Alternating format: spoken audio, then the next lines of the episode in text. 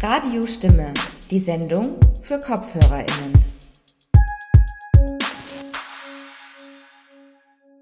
Herzlich willkommen zu einer weiteren Sendung von Radio Stimme, dem politischen Magazin der Initiative Minderheiten zu den Themen Minderheiten, Mehrheiten und Machtverhältnisse.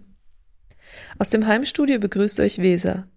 Die Technik haben für heute Evrim Kusu und Julia Schönherr übernommen. Anlässlich des Tages der Eltern am 1. Juni widmet sich Radio Stimme in der heutigen Sendung zwei gesellschaftlich immer noch tabuisierten Gefühlen und Entscheidungen rund um das Thema Mutterschaft. Im ersten Teil der Sendung geht es um das Phänomen Regretting Motherhood, also wenn Frauen die Entscheidung, Kinder bekommen zu haben, bereuen.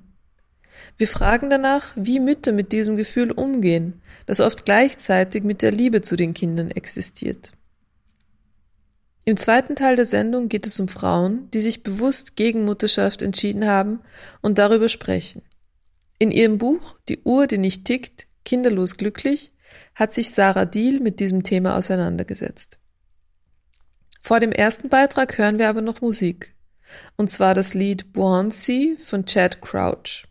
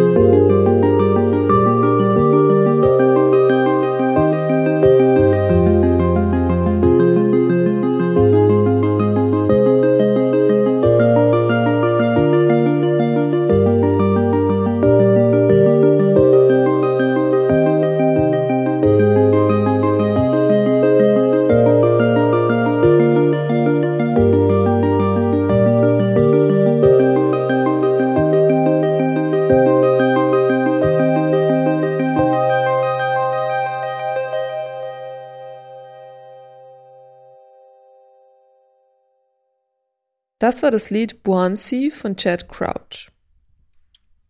Am 1. Juni wird der von den Vereinten Nationen ausgerufene Tag der Eltern begangen. Im folgenden Beitrag wird ein Aspekt des Elternseins beleuchtet, der selten besprochen wird. Reue. Ist es möglich, gleichzeitig zu lieben und zu bereuen? Wie geht es vor allem Frauen, die die Entscheidung, Kinder zu bekommen, bereuen, bei denen sich also nicht das sogenannte große Mutterglück eingestellt hat? Wie geht die Gesellschaft mit bereuter Mutterschaft um? Die Soziologin Orna Donat hat zu solchen und ähnlichen Fragen Interviews geführt, aus denen schließlich 2015 das Buch Regretting Motherhood wurde. Auch wenn anlässlich dieser und ähnlicher Buchpublikationen vor einigen Jahren kurzfristig öffentlich über dieses spezifische Thema diskutiert wurde, sind Gefühle des Bereuens von Mutterschaft gesellschaftlich immer noch tabuisiert. Daher wiederholen wir im Folgenden einen Beitrag von Katharina Bacher aus dem Jahr 2016 zum Phänomen Regretting Motherhood. Ich kann es nicht ertragen, Mutter zu sein, kann diese Rolle einfach nicht ertragen. Ich kann wirklich mit aller Gewissheit sagen, ja, wenn ich vor drei Jahren gewusst hätte, was ich jetzt weiß, dann hätte ich kein Kind, ich hätte keins. Jasmin, Mutter einer kleinen Tochter, bereut es, ein Kind bekommen zu haben. Das Gefühl, das sie beschreibt, hat im Frühjahr 2015 unter dem Hashtag Regretting Motherhood eine kontrovers geführte Debatte ausgelöst. Die Studie, für die Jasmin interviewt wurde und auf die der Hashtag zurückgeht, war in der Diskussion erstaunlich selten Thema. Durchgeführt hatte sie die israelische Soziologin Orna Donnert. Ihr darauf aufbauendes Buch Regretting Motherhood, wenn Frauen bereuen, erschien im Februar 2016 im deutschen Knaus Verlag. Ziel der Autorin ist es, ein Thema zu erforschen, das bislang tabuisiert ist. Sie möchte das mythische Bild der Mutter ebenso wie die Romantisierung der Elternschaft dekonstruieren und die Vielfalt subjektiver Mutterschaftserfahrungen aufzeigen. Donat wünscht sich, dass Mutterschaft als eine von vielen menschlichen Beziehungen angesehen und damit in all ihrer Komplexität verstanden wird.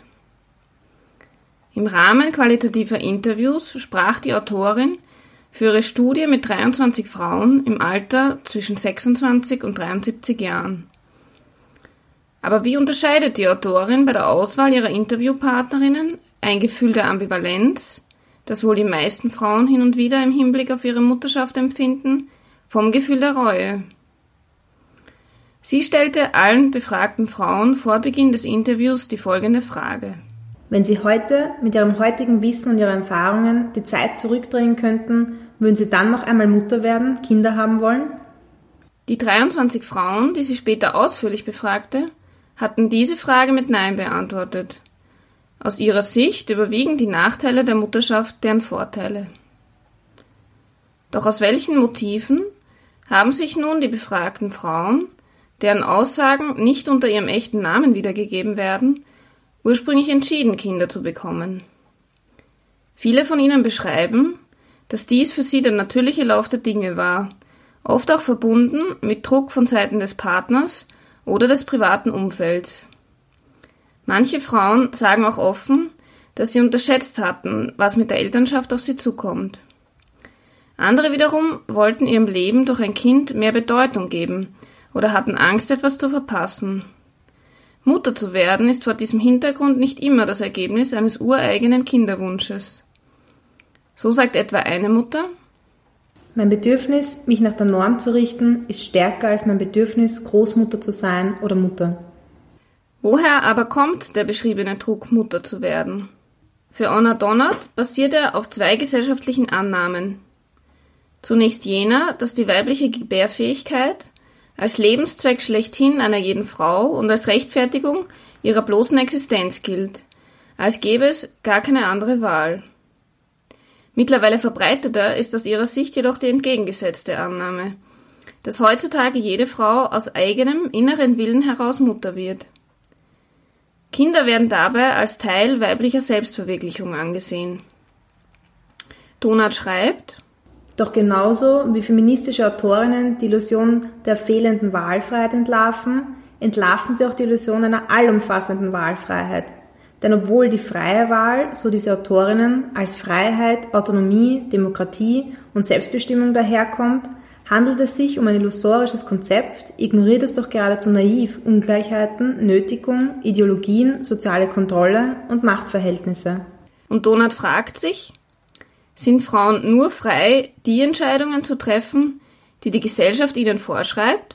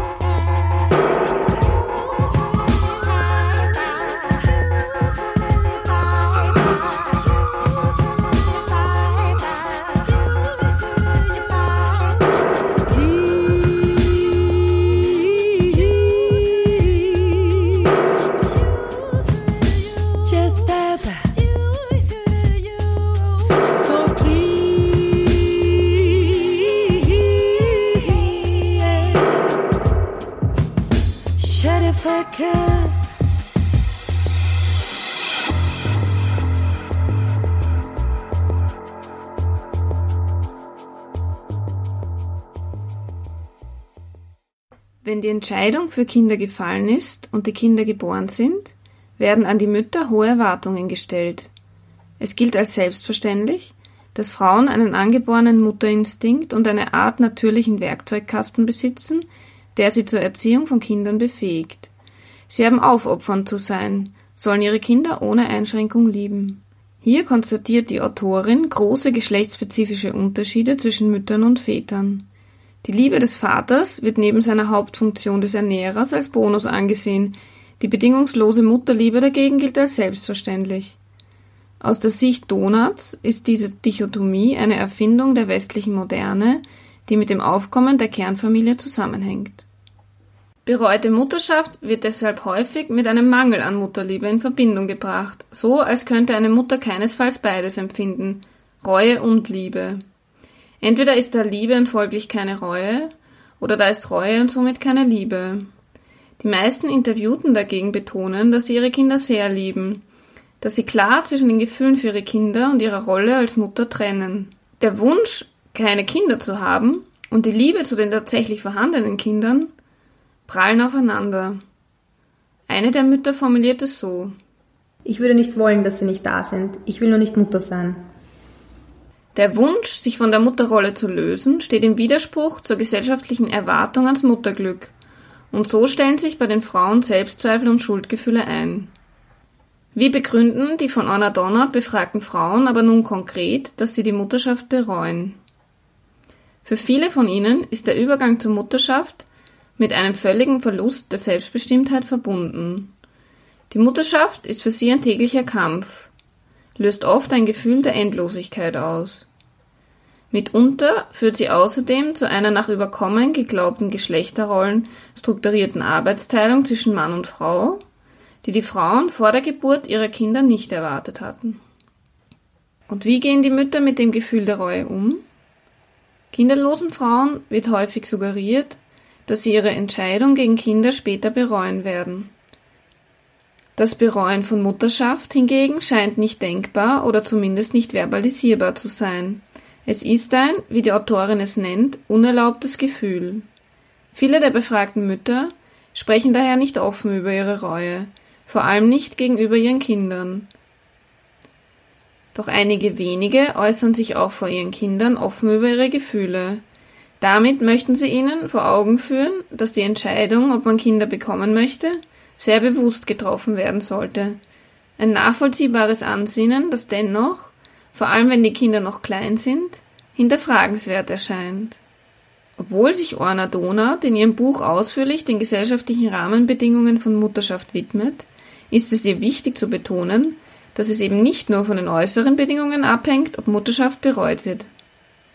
Denn für einige der Frauen ist es die Mutterschaft an sich, die sie als unerträglich empfinden. Es ist eine Rolle, zu der sie keinen Zugang finden, die in ihnen keinerlei positive Gefühle hervorruft.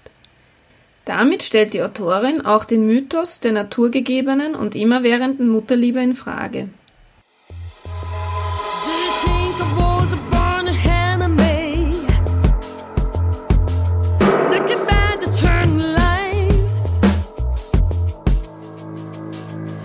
to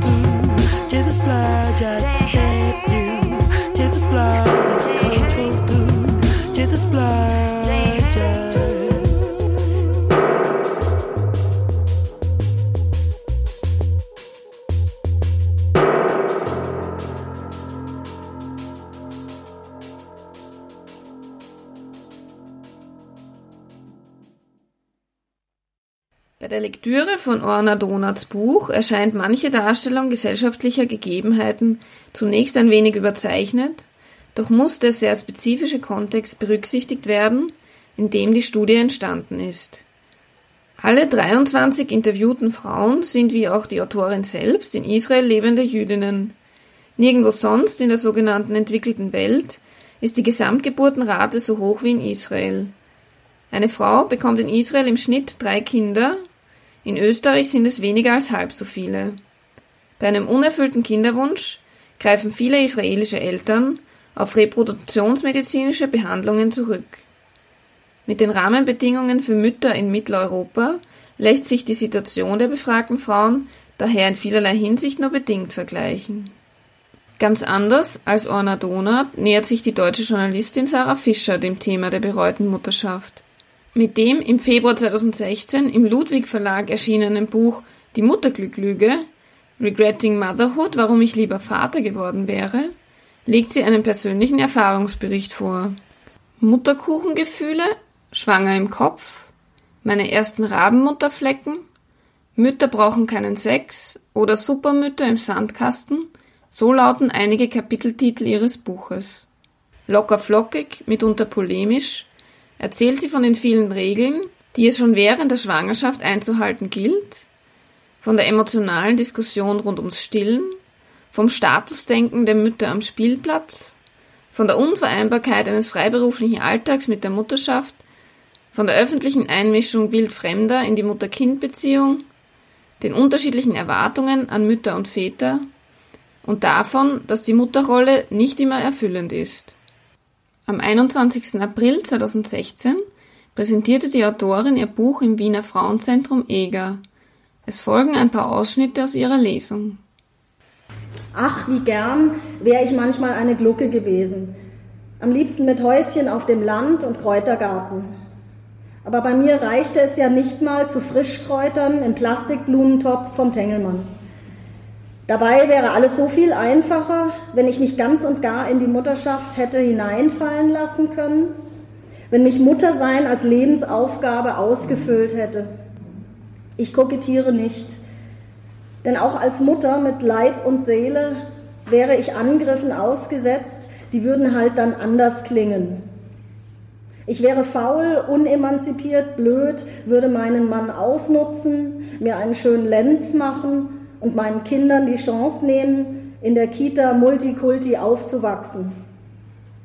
Und mit dieser Haltung repräsentiere ich vielleicht sogar die Mehrheit, die einerseits beklagt, dass wir viel zu wenige Kinder haben andererseits den Mutterjob mit Häme und Spott der Lächerlichkeit preisgibt. Ich glaube, ich gehöre nirgendwo hin. Da ist es manchmal verdammt einsam. Deshalb stelle ich mir das so toll vor, von Muttergefühlen durchströmt zu sein, von morgens bis abends zu wissen, dass meine Entscheidung für ein Kind die richtige war. Ja zu sagen zu meinem Leben, so wie es jetzt ist, und nicht zu kämpfen. Und es wäre mir egal, wenn mich dann alle für blöd halten würden, denn als moderne Mutter darf man sich das nicht überall anmerken lassen, dass man zerfließt vor Liebe. Das wäre so uncool, so altmodisch, so völlig daneben und echt nicht mehr gesellschaftsfähig. Die sogenannten Karrierefrauen, die auch nichts anderes machen als viele Männer, bringen sich womöglich gar nicht erst in die Situation, sich vom Mutterglück wegspülen zu lassen. Wobei der Vergleich mit den Männern hinkt. Die bleiben einfach Männer. Karrieremänner, den Ausdruck gibt es nicht. Der Druck, alles richtig zu machen, belastete mich. Und alles zusammen riss immer größere Fetzen aus meiner Zeit. Die Möglichkeit, Kind und Beruf zu verbinden, schrumpfte im Wochenrhythmus. Wie die Qualität meiner Beziehung. Seit Emma auf der Welt war, begegneten Alexander und ich uns vor allem als Eltern. Manchmal kam es mir so vor, als wären wir lediglich Emmas Versorgungsgemeinschaft. Sollte das alles gewesen sein und so bleiben für die nächsten Jahre, Jahrzehnte? Dass ich als Dienstleisterin mit einem Dienstleister in einer Versorgungszweiheit lebte? Als ich es wagte, die Wörter Kind und Reue in einem Satz zu verbinden, in der Nacht nach Emmas Geburtstag, verschlug es mir den Atem. Ich musste aufstehen, raus aus der Enge des Betts und lief im Wohnzimmer auf nackten Sohlen auf und ab, als könnte ich vor dieser Erkenntnis weglaufen. Denn sowas sagte man nicht. Man dachte es nicht mal. Es war Frevel, Frevel, Pfui. Und was war das überhaupt für eine Frage? Die stellte sich doch gar nicht. Ein Kind bedeutete Glück. Und wenn die beiden Wörter Mutter und Reue zusammentrafen, dann höchstens in der Frage, bereust du es, keine Kinder bekommen zu haben? Ich habe viele aktuelle Bücher gelesen und die meisten waren in diesem witzigen Tralala-Stil verfasst. Zwischen den Zeilen glaubte ich herauszulesen, dass es Momente gab, in denen die Autorinnen ihre Mutterschaft ein klitzekleines bisschen bereuten. Im nächsten Absatz wälzten sie sich in der Kinderkotze, die sie ohne mit dem Magen zu zucken aufschleckten. Damit ja niemand glaubte, ja was, dass sie Menschen waren und nicht grenzenlos belastbar? Und dann wirft das Kind das neue Handy ins kochende Nudelwasser und ins Bett gehen will es sowieso nie. Da ruft der Vater am Mittwochabend den einzig freien zwei Stunden der Mutter in der Yogastunde an, weil Jasmina nicht ins Bett möchte. Er ist verzweifelt, er hat schon alles versucht. Könntest du bitte gleich nach Hause kommen? Sowas würde Alexander niemals tun. Ich musste dankbar sein, tralala dankbar und schweigen. Die Reue erlebt auch Sarah Fischer als unerlaubtes Gefühl, das sie zunächst nicht einmal sich selbst gegenüber eingestehen will. Als sie im nächsten Schritt vorsichtig über ihre Gefühle spricht, reagiert ihr Umfeld meist irritiert. So wie viele Frauen aus Orna Donuts Studie sagt auch Sarah Fischer, dass sie ihre Tochter über alles liebt. Und hat das Buch ihrer Tochter gewidmet in der Hoffnung, dass diese einmal andere Rahmenbedingungen vorfinden wird als sie selbst. Zwar plädiert die Autorin für mehr Akzeptanz unterschiedlicher Lebensentwürfe, aber auch ihr Blick auf andere Mütter ist nicht immer frei von Spott und Überheblichkeit. Ob ihr Buchbeitrag zu einer Versachlichung der Diskussion, die sie selbst sich wünscht, beitragen kann, scheint daher ein wenig fraglich. Fischers Buch ist nur eine von vielen Reaktionen, die der Hashtag Regretting Motherhood und die Studie Orna Donuts vor allem in deutschsprachigen Medien ausgelöst haben. Vielfach werden die oft unrealistischen Erwartungen an Mütter thematisiert. Die deutsche Soziologin Christina Mundlos formuliert es in einem Interview auf tagesschau.de so. Schultüten und Einladungen sollen nun selbst gebastelt werden. Zum Kindergeburtstag reicht der Marmorkuchen mit Smarties nicht mehr aus. Viele laufen permanent einem Ideal hinterher, das sie nicht erreichen können. Und auch in der deutschen Wochenzeitung Die Zeit heißt es, keine Rolle wird mit Fremdzuschreibungen und deren Selbstaneignung so überladen wie die der Mutter. Sie muss heute performt werden, existiert nicht einfach aus dem Faktischen heraus. Ein Jahr später, im März 2016, erscheint in der Zeit ein zweiter Artikel zum Thema, der sich ganz anders positioniert. Schon der Einleitungssatz lautet Jammern, Nölen, Kreischen war bislang ein Privileg von Kindern in der Trotzphase. Jetzt ist es der Sound einer neuen Mutti-Diskussion. Hashtag Regretting Motherhood über Lamoyanz in der Familiendebatte.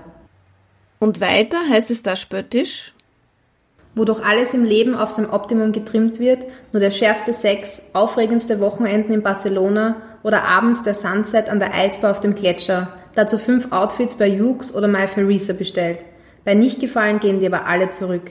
Und dann stellt man fest, man hat sich ein Kind angeschafft, wie es so verräterisch heißt. Und es hat, ähnlich wie das neue Smartphone, diese blöden Macken und im Kleingedruckten ist die Rückgabe ausgeschlossen. Hashtag geht's noch? Die Conclusio des Artikels Frauen sollten lieber politisch handeln, statt zu jammern. Auch die österreichische Tageszeitung Die Presse sieht in der Debatte eine, Zitat, gegenwärtige Tendenz zu einer sich wütend im Kreis drehenden Mutterfrustliteratur mit eingebauten Schockeffekten. Schwingt sich dann in Bezug auf die Debatte selbst aber zu einem deutlich differenzierteren Fazit auf. Seit Donuts Buch 2015 auf Englisch erschienen ist, dominieren zwei Reaktionen die Regretting Motherhood-Debatte. Teilweise heftige Kritik an den bereuenden Müttern sowie verständnisvoll wirkende Diskussionen zur Vereinbarkeit von Beruf und Familie. Allerdings wird mit der Verengung auf die Vereinbarkeitsfrage wieder ein Teil des Phänomens verleugnet, nämlich dass Mütter auch in glücklicheren Umständen unglücklich in ihrer Mutterrolle sein und zwiespältige Gefühle haben können. Etliche Schriftstellerinnen suchen derzeit immerhin nach Worten dafür. Die Öffentlichkeit hat sie noch zu wenig. Interessant ist die Tatsache, dass sich die mediale Debatte hauptsächlich auf den deutschsprachigen Raum konzentriert. Kaum Reaktionen auf die Studie gab es etwa in Frankreich. Neben einer anderen Familienpolitik, die dafür sorgt, dass Mütter nach der Geburt ihrer Kinder möglichst rasch auf den Arbeitsmarkt zurückkehren, ist eine weitere mögliche Erklärung, dass die Erwartungen und Anforderungen der Gesellschaft gegenüber den Müttern in Frankreich schlicht weniger hoch sind als im deutschsprachigen Raum. Gerade die vielen negativen und mitunter sehr untergriffigen Reaktionen auf das Schlagwort bereute Mutterschaft, vor allem in sozialen Medien, verdeutlichen, wie tief verankert Rollenzuschreibungen und Konventionen in Bezug auf Mutterschaft sind. Sie ist keine Privatsache, im Gegenteil, das Verhalten von Müttern wird permanent öffentlich diskutiert und bewertet. Gleichzeitig verschieben sich die Grenzen dessen, was in Bezug auf die Erfahrung mit Mutterschaft als sagbar oder unsagbar gilt.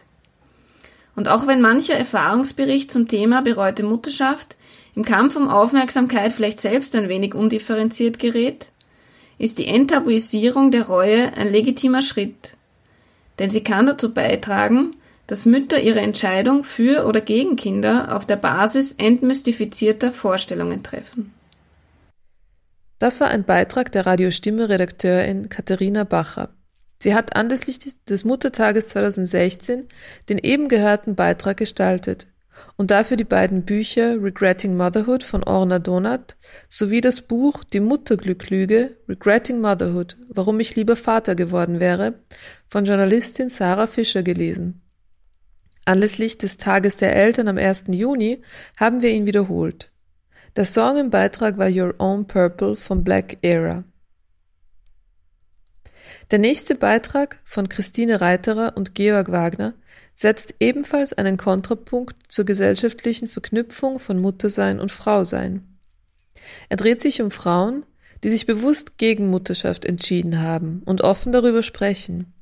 Die Journalistin Sarah Diel hat sich damit in ihrem Buch Die Uhr, die nicht tickt, kinderlos glücklich, eine Streitschrift beschäftigt. Wir bringen im Folgenden Ausschnitte aus einem Studiogespräch, das die Sendung Der Wiener Salon 2015 mit der Autorin geführt hat. Ja, liebe Sarah Diel, äh, du warst ja bei uns auch zu Gast im Salon, hast äh, eine heftige Diskussion mit deinem Buch ausgelöst. Vielleicht kannst du uns kurz über dein Buch beziehungsweise den Inhalt deines Buches und wie es zustande gekommen ist, äh, erzählen. Ja, gerne. Also ähm, die Hauptmotivation, das Buch zu schreiben, war eigentlich nicht so sehr ich würde sagen, mein, mein eigenes Leben, sondern eher meine Freundinnen in meinem Bekanntenkreis, weil ich einfach gemerkt habe, dass sehr viele Frauen in meinem Alter, also so Mitte 30, ähm, doch sehr hadern mit dieser Entscheidung, ob sie Kinder haben wollen oder nicht. Und selbst Frauen, die eigentlich das recht klar für sich hatten, dass sie keine Kinder wollen, waren halt dann doch sehr verunsichert darüber, weil ihnen von allen Seiten halt gesagt wird, dass sie es halt doch wollen, dass sie es bereuen werden, dass sie einsam werden und dass mit 40 alles vorbei ist, wenn sie halt kein Kind bekommen haben. Also diese negativen Stereotypen sind halt schon sehr, sehr stark und die machen ja auch viel mit Frauen. Und ähm, das war im Grunde so das Hauptanliegen, dass ich dachte, okay, ich möchte einfach mal genauer analysieren, warum warum Kinderlosigkeit als so ein Schreckgespenst aufgebaut wird in unserer Gesellschaft und andererseits eben den Frauen auch wirklich so ein anderes, ich sag mal so, so ein anderes Analyseapparat einfach zur Hand geben, um zu durchschauen, was die Gesellschaft da eigentlich von den Frauen will, so. Und warum halt Kinderlosigkeit eben so negativ aufgeladen ist. Weil ähm, ich denke, das begegnet mir ja auch im, jetzt im Nachhinein des Buches halt immer wieder, dass halt gesagt wird, ja, das ist doch alles kein Problem mehr. Ähm, Frauen können ja mittlerweile eben wählen, ob sie Kinder haben wollen oder nicht. Das stimmt natürlich, aber ich glaube, was, ähm, wo halt so ein krasser psychologischer Druck aufgebaut wird, ist halt ähm, das, wie eben Kinderlosigkeit dargestellt wird, weil das ja mit den Frauen auch was macht. Also weil das das Selbstbild von den Frauen halt auch extrem ankratzt. Und ich denke, das soll's halt auch. Und ähm, äh, das, das denke ich, ist halt schon etwas, was Frauen sehr beschäftigt und was Frauen auch sehr verunsichert. Und da wollte ich halt ansetzen und da halt andere Bilder einfach auch ähm, entstehen lassen, indem ich die Frauen eben selber reden lasse. Äh, du beginnst aber dein Buch auch mit einem Rückblick, einem historischen, dass also dieses Frauenbild, das wir heute haben, oder Mutterbild, das wir heute erleben, ja historisch erst relativ jung ist circa seit 200 Jahren. Auf was bist du da bei deinen Recherchen gestoßen? Genau, also es ging mir halt vor allem darum, genauer zu, zu erklären erstmal, was ist das, also was für ein Frauenbild haben wir, woran wir halt unbedingt festhalten wollen, wo die Kinderlose eben sozusagen keinen Platz hat oder wo sie halt so negativ als Gegenpol dargestellt werden muss, weil das Frauenbild, an dem wir halt festhalten wollen, ist halt schon so die Frau, die halt mehr für andere im Grunde da ist als für sich selbst. Und das ist ja dieses Mutterideal, meistens eben noch in der Kleinfamilie, wo eben diese ganze geschlechtliche Arbeitsteilung ähm, der Fürsorge, der Pflege, der Kinderbetreuung auf die Frau abgeschoben wird, als wäre die Frau eben so eine Ressource, die man einfach so anzapfen kann im Grunde. Ne? Ähm, und äh, dass das eben immer noch im Grunde auch ein größtes, die größte Krux der Frauenbewegung im Grunde ist oder der Frauenemanzipation, weil einfach immer noch so viel mehr Arbeit von den Frauen erwartet wird. Weil ich denke, das ist halt so ein großes Missverständnis, dass man halt einfach jetzt sagt, okay, ähm, Frauen sind deswegen gleichberechtigt, weil sie eben das machen dürfen, was Männer eben machen, also Lohnarbeiten und ähm, dergleichen. Ne? Und ähm, was halt immer so ein bisschen unter den Tisch fällt, ist, dass aber Gleichberechtigung nicht erreicht werden kann, wenn eben Männer nicht auch das machen, was Frauen tun, nämlich eben ne, diese ganze Fürsorgearbeit, Pflege, Kinderbetreuung und so weiter, weil das halt immer noch eben äh, ja zu den Frauen geschanzt wird. Und ähm, das ging halt darum, dass ich dann eben mal analysiere, okay, woher kommt die Kleinfamilie, was, ähm, wie ist die entstanden und wie, wie ist auch ähm, die, die Kinderbetreuung, wie hat sich die auch entwickelt in den letzten ähm, ja, 200 Jahren im Grunde, um mal wirklich mal auch zu verstehen, das, was wir als natürlich darstellen, ist halt nicht natürlich. Das ist einfach ein kulturelles Konstrukt, das sich auf eine bestimmte Art und Weise entwickelt hat, historisch, weil es halt ähm, ja gebraucht wurde vom Staat, vom Markt, ähm, und das den Frauen wirklich mal zu verstehen, weil es wird ja wahnsinnig viel immer über Natur und Biologie und Psychologie gesprochen, wenn man davon redet und wenn man untermauern möchte, dass Frauen Kinder wollen. Und ähm, dann mal zu sagen, nein, das sind einfach wirklich historische Konstrukte, die ähm, eben so aussehen, weil, wie gesagt, einfach Staat und Markt das genauso wollte. Und das dann aber aufgefüllt wurde eben mit Ideen von eben, das ist biologisch richtig und so weiter, ähm, einfach um das den Menschen auch besser zu verkaufen. Ne? Und das auch, also Frauen eben ähm, diese ganze Belastung, die dadurch entsteht, eben auch als natürlich zu, zu erklären, damit sie es halt mitspielen. Ne? Also das zu analysieren, das war so ein ganz großes Anliegen, wo eben genau die ersten beiden Kapitel gehen halt vor allem darum. Ja. Möchte jetzt aber noch mal zurückgehen. Hast du irgendwelche Beispiele gefunden, historisch oder auch in anderen Kulturen, äh, die deiner Ansicht nach äh, besser geeignet werden, die Frauen auch dorthin zu bringen, dass sie erstens Kinderlosigkeit leben dürfen und können, äh, wie sie wollen, ohne dass man ihnen das vorhält? Oder hast du da irgendwas dazu gefunden? Also ich habe jetzt nicht so sehr in andere Kulturen reingeschaut, wo es noch, also wo es solche Konzepte schon gibt, aber ich habe eher ähm, betont, Konzepte zu leben oder lebbarer zu machen, die es halt auch schon gibt, nämlich eben vor allem soziale Elternschaft. Ne? Also dass man mal schaut, dass man ein bisschen weggeht von der Kleinfamilie hin zu eben ähm, ja, ähm, ich sag mal, also ein bisschen größeren Zusammenhängen, wo eben auch diese ganze Arbeit auf mehreren Schultern lastet. Ne, weil ich hatte zum Beispiel einmal diese, diese sehr schöne Begegnung, das war auch mit einer älteren Dame in Graz nach einer Buchvorstellung. Und die hat mir halt erzählt, ähm, die war schon so um die 70, ähm, dass sie ja in der Großfamilie im Bauernhof groß geworden ist und dass sie das eigentlich total toll fand, weil sie halt ganz viele Bezugspersonen hatte. Es war halt trotzdem Stabilität da und, und Kontinuität, aber es waren halt mehr Personen als jetzt einfach nur die Mama zu Hause oder so. Und sie fand das eben total toll. Als Kind eben, da war immer was los, da hat sie also ganz verschiedene auch Lebenskonzepte gesehen.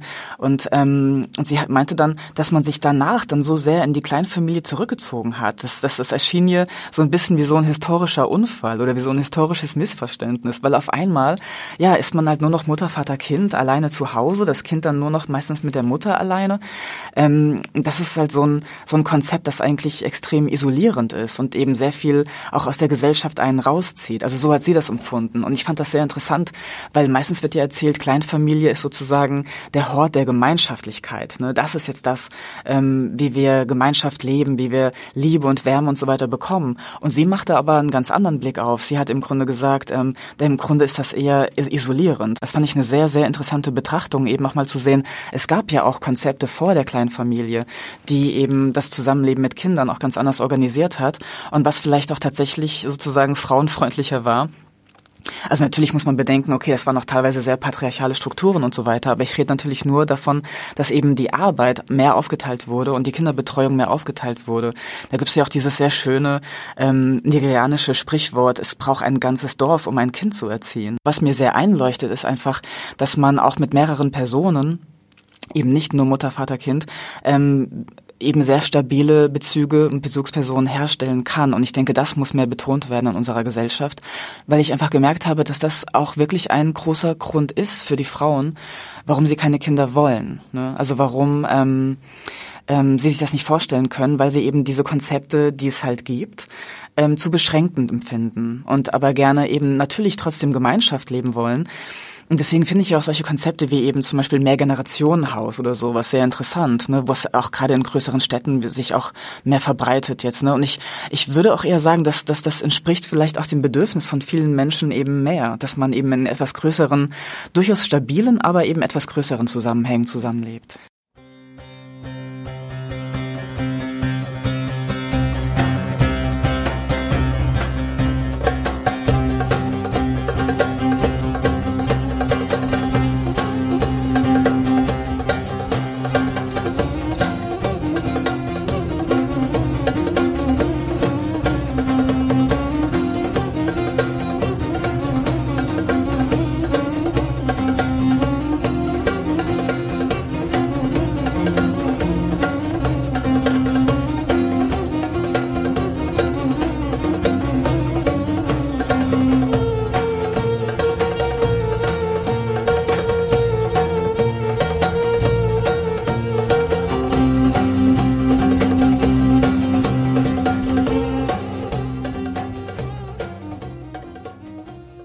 Weiteres Thema ist ja diese ganze Kinderbetreuung. Ich meine, ähm, dass das jetzt nicht unbedingt dazu führt, wenn es jetzt eine kostenlose Kinderbetreuung etc. gibt, dass die Kinder, äh, dass Frauen mehr Kinder bekommen.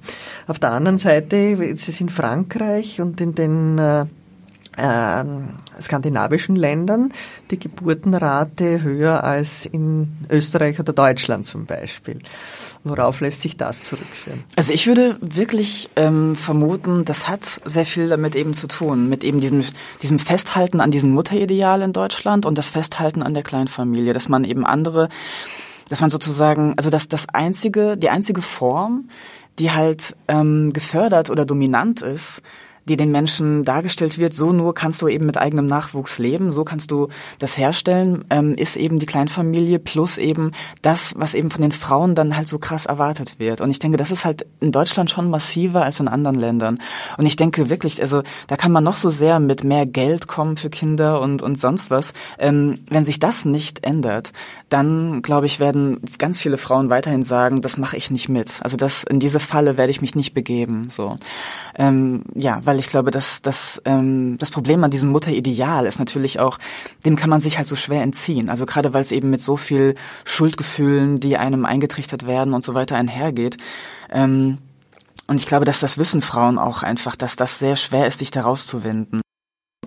Aber eine Sache wollte ich noch ganz klar sagen. Ähm, nicht, dass das irgendwie missverstanden wird. Ich glaube, also natürlich sind diese Rahmenbedingungen sehr wichtig, um generell sich ein Leben mit Kindern vorstellen zu können oder nicht oder was für eine Selbstverständlichkeit man da entwickelt, ob man das will oder nicht. Aber ich denke, es ist auch ganz klar zu sagen, ähm, ich glaube nicht, dass wenn die Rahmenbedingungen sich ändern würden, dass dann auf einmal wirklich so viel mehr Frauen ähm, unbedingt Kinder bekommen. Also ich denke schon, man ganz ganz klar kann man sagen, es gibt einfach viele Frauen, die interessieren sich einfach nicht ähm, für diesen Aspekt ähm, des, des Zusammenlebens, dass sie eigene biologische Mütter sein wollen. Ne? Also ich glaube, das muss man immer noch ever trotzdem ganz ganz deutlich sagen. Also es hängt nicht nur daran, dass es jetzt irgendwie tragische Lebensumstände, wo was nicht geklappt hat und wenn man die Frauen nur mehr unterstützen würde, dann würden sie ihrem biologischen Drang doch nachgehen.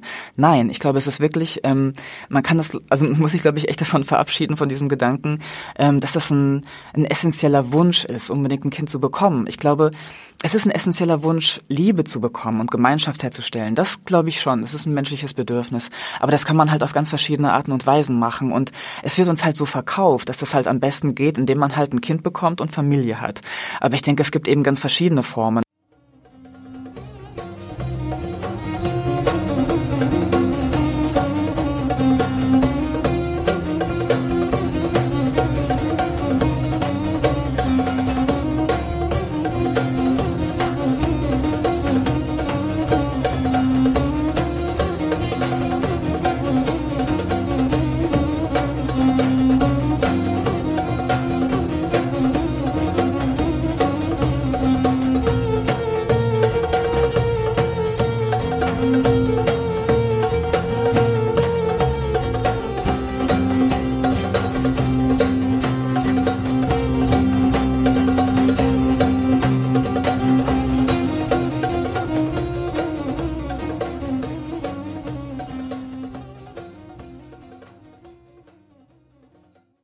Eines der Themen, das du auch ansprichst, ist, dass es eine Mehr ist, dass es früher mehr Mütter gegeben hat, beziehungsweise weniger kinderlose Frauen. Es gab nur andere Möglichkeiten für Frauen, die kinderlos waren, zum Beispiel, dass sie in Klöster gehen. Ähm, was hast du dazu noch? Ja, das fand ich nämlich auch also sehr interessant, weil es wird ja meistens einfach ähm, die, die Geburtenrate ähm, in der, der 50er Jahre nach dem Krieg ne, wird ja gerne einfach so als das, als das Idealmaß, ähm, wie viele Kinder geboren werden in Deutschland ähm, betrachtet. Und das war aber eine totale, eine totale Ausnahmesituation. Also es war tatsächlich, also so viele Kinder sind noch nie in Deutschland geboren worden wie in den 1950er Jahren. Weil einfach nach dem Krieg, ne, wollten dann einfach, ähm, also Wirtschaftswunder, ähm, da, da, ja, wurden einfach wahnsinnig viele Kinder geboren. Und ähm, das wird aber immer als sozusagen das Maßstab, das, also so muss es richtig sein. So viele Kinder müssten dann geboren werden. Und es wird gar nicht äh, eben gesagt, dass das eine totale Ausnahme war.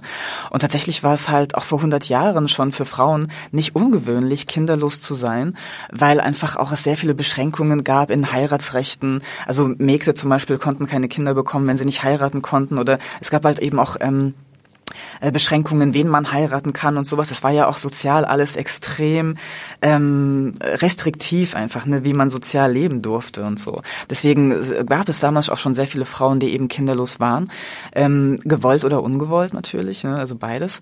Ähm, und genau, was ich auch sehr interessant fand, war natürlich auch nochmal ähm, äh, zu sehen, dass es tatsächlich viele Frauen gab, die auch ins Kloster gegangen sind, weil das für sie die einzige Art und Weise war, wie sie im Grunde ähm, eigenständiger leben konnten. Ne? Also weg vom Ehemann, weg von der Familie, ähm, weg von anderen, äh, ja, ne, also ähm, ähm, Restriktionen. Ähm, natürlich mussten sie sich dann woanders hineinbegeben, was auch sehr restriktiv war. Es gab halt verschiedene Klöster, wo halt auch Nonnen verschiedene Freiheiten hatten, wo sie teilweise auch eben ähm, wissenschaftlich arbeiten konnten, teilweise aber auch gar nicht. Ne? Also aber es gibt da schon sehr interessante ähm, Beispiele, zum Beispiel diese Beginenhöfe, das finde ich ja auch eine sehr interessante Geschichte, ne? ähm, dass es da eben äh, Zusammenschlüsse von eben geistigen Frauen gab, die eben versucht haben, ihr dies, das Frei, die Freiheit, ihre Freiheit wirklich auszureizen, wie es nur ging im Grunde, und das aber halt ähm, in dem Rahmen der, der Kirche halt das auch geschafft haben. Ein weiteres Thema, das du in deinem Buch untersucht, äh, suchst, ist auch, dass Partnerschaften oder du darfst Studien zurückgreifst, Partnerschaften, die keine Kinder haben, glücklicher sind, weil sie noch durch äh, das Kinderkriegen belastet sind. Und es ist ja auch äh, sehr häufig so, dass die Männer beim zweiten Kind äh, sich dann verabschieden.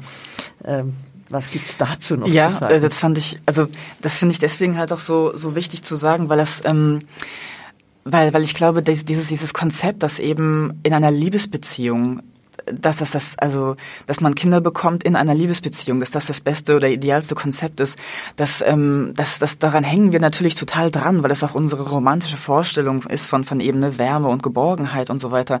Aber das bestätigt sich ja auch nicht immer so, ne? Und ich will auch nicht sagen, dass das deswegen nicht gemacht werden soll, ne? Also es sind halt einfach nur, ähm, dass man mal eine andere Perspektive darauf bekommt. Ähm, tatsächlich ist es nämlich halt schon so, dass ähm, es wirklich mittlerweile Studien gibt, die sagen, dass Partner ohne Kinder, ähm, wenn sie aus dem gleichen Background kommen, also wenn man die vergleicht, um einiges glücklicher und zufriedener sind und vor allem auch viel partnerschaftlicher agieren als als als Eltern, die halt also als Partner, die Kinder haben. Und das finde ich auch extrem bemerkenswert, ähm, dass eben ein Kind auch etwas Entzweiendes haben kann. Viele äh, sagen ja oder hoffen ja, dass ein Kind etwas ist, was einen eher zusammenbringt. Ne? Und diese Studien sagen, das ist halt leider eher umgekehrt, ähm, gerade weil ne, dann auf einmal diese Arbeitsteilung also anfängt anfängt, weil Leute sich eben mehr auf dieses, auf das Kind konzentrieren müssen und keine Zeit mehr füreinander haben, dass man sich nicht mehr gegenseitig unterstützt in den Lebenszielen, sondern eher noch so eben nur untergeht, dass man so eine Versorgungsstation fürs Kind wird und nicht mehr wirklich Zeit füreinander hat und dann eben auch ganz viele Konflikte natürlich auch anfangen dadurch, weil man eben diese Arbeitsteilung nicht richtig befriedigend für beide hinbekommt und weil natürlich dann auch also sehr viel mehr Arbeit eben bei der Frau meistens halt landet was natürlich auch zu Konflikten führt, wenn sie sich darüber beschwert oder wenn sie das anders einfordern will. Ähm, genau, und das, ähm, deswegen, es, es gab ja auch vor ein paar Jahren dieses sehr interessante Buch von Eva Illusch, die ähm, gesagt hat in ihrem Buch Warum Liebe wehtut, dass vielleicht ähm, das gar keine schlechte Idee ist, dass man das mal weiter verfolgen sollte, dass man mit Freunden, mit Freunden halt Kinder erzieht, weil ähm, dass da einfach ganz andere Konfliktpotenziale sind. Ne? Also es ist halt nicht diese Liebe, die enttäuscht werden kann, ähm, sondern es sind einfach Freunde, die gut miteinander klarkommen, wo es eben auch keine Eifersüchteleien gibt oder wo auch eben ja, vielleicht Konflikte anders ausgetragen werden können, als als Liebespartner das auch manchmal können.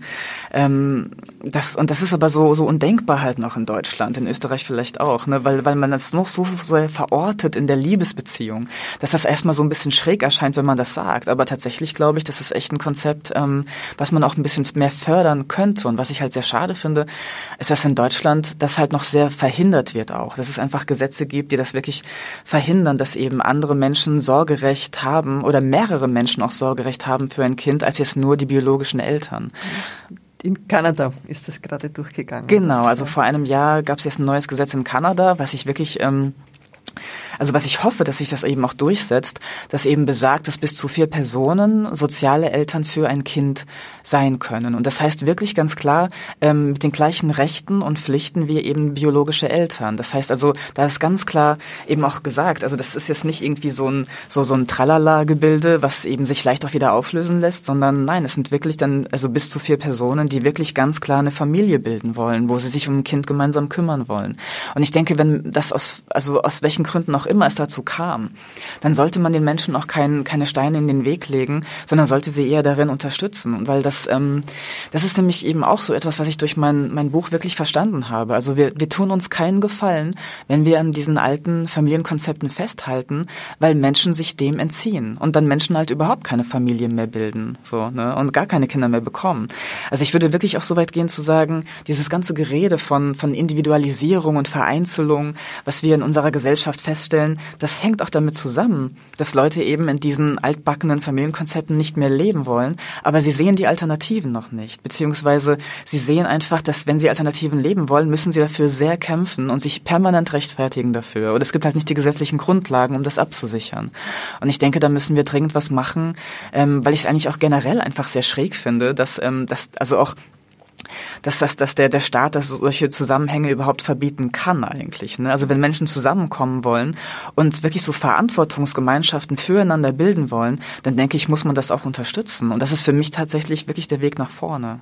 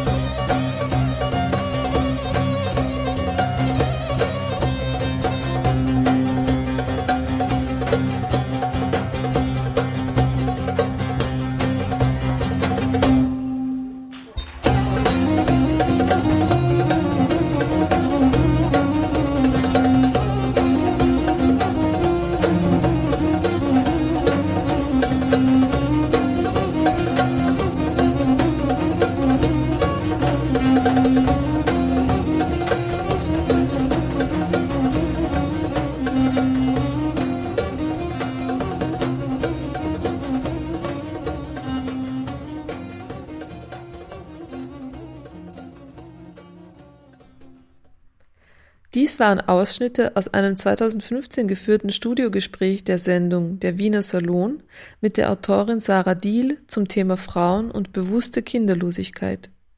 Die musikalischen Pausen waren der Song Antalyanin Mor Usumu von Turku, Nomads of the Silk Road. Auf www.radiostimme.at findet ihr einen Link zum gesamten Gespräch. Auch die Sendung Genderfrequenz hat einen Mitschnitt eines Vortrags von Sarah Diehl veröffentlicht, der inhaltlich noch stärker in die Tiefe geht. Auch diesen findet ihr verlinkt auf unserer Webseite. Falls ihr jetzt mehr Lust auf Radiostimme-Sendungen bekommen habt, schaut sehr gerne auf unserer Webseite www.radiostimme.at. Es verabschieden sich aus dem Heimstudio Weser am Mikrofon und Julia Schönherr und Evrim Kusu für die Technik. Ciao und bis zum nächsten Mal.